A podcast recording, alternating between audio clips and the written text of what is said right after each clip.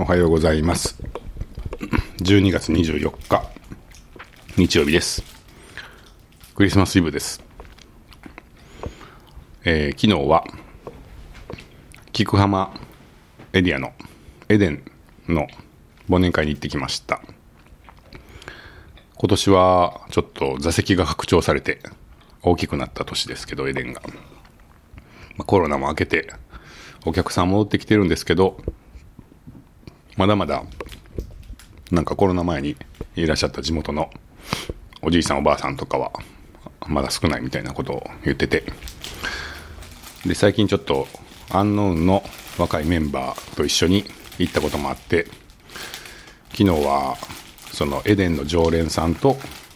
アンノーン系の若いメンバーがごちゃ混ぜになって、みんなといっぱい話せて楽しかったです。エデンだけじゃなくて、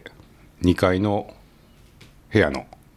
方も全部、全体忘年会みたいに、五条モール全体忘年会みたいになっていて、たこ焼きを売ってたりとか、タコス売ってたりとか、野菜売ってたりとか、各部屋でいろんなことやってて、なんか文化祭みたいでちょっと 面白かったのと、相変わらずの豪華、美味しい料理で、楽しませてもらいました。さっこさんありがとうございます。今年も一年おめでとうございます。で、昨日ですけど、ちょっと午後にたまたまテレビをつけたら、NHK で大谷翔平の特集番組が流れていて、なんとなくテレビつけたらやってたんで見始めたんですけど、これが結構面白くって、僕は大谷翔平の活躍をそこまで詳しくは追いかけてなかったんですけれども、えアメリカに渡って2、3年ですかね、まあ、かなりあの活躍できていないというか、えー怪我があって、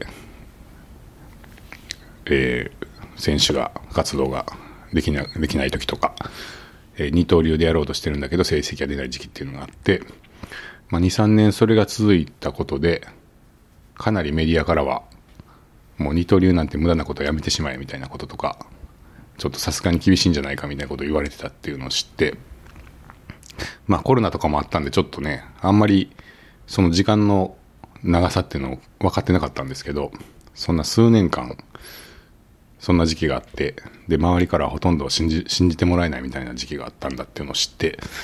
あ、そうだったんだって思いました。で、そんな中ね、なんか一人だけは信じていたというか、まあ二刀流で行くんだみたいなことを、こう、自分は崩さずにやってたんだなっていうのを知って、すごいなって思ったのと、まあなんでそれができたのかっていうのをこうずっと本人のインタビューの声とかを聞きながら考えていたのは、まあ結局自分が楽しめないんだったらやる意味がないっていうところが一貫してたのかなっていう印象で、まあ野球はやっぱりその仕事だからやってるっていうよりは、野球が好きで楽しいからやっているっていうのを崩したくないっていう気持ちがあるんで、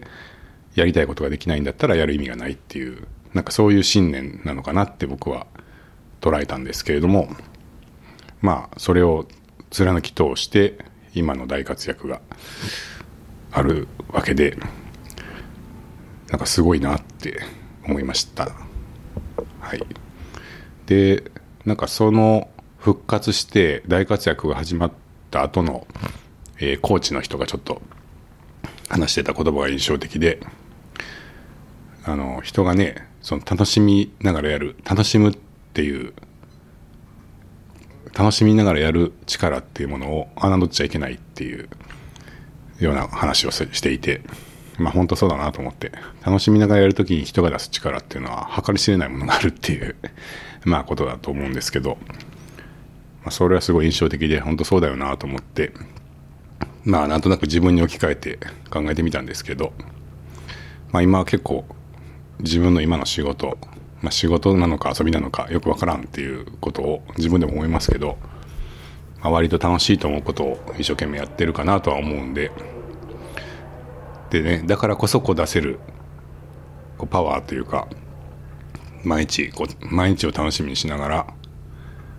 新しいものを作ったりとか、新しいことやっていったりっていうのがで、なんか原動力としてはやっぱりその楽しいからっていうのがあるかなって思ったんで、ちょっとね、改めて、そのドキュメンタリー見ていて、はい、その楽しみながらやっていくっていうか、なんかそういうことを大事にしたいなって思いました。はい。えー、皆さん、メリークリスマスです。楽しいクリスマスをお過ごしください。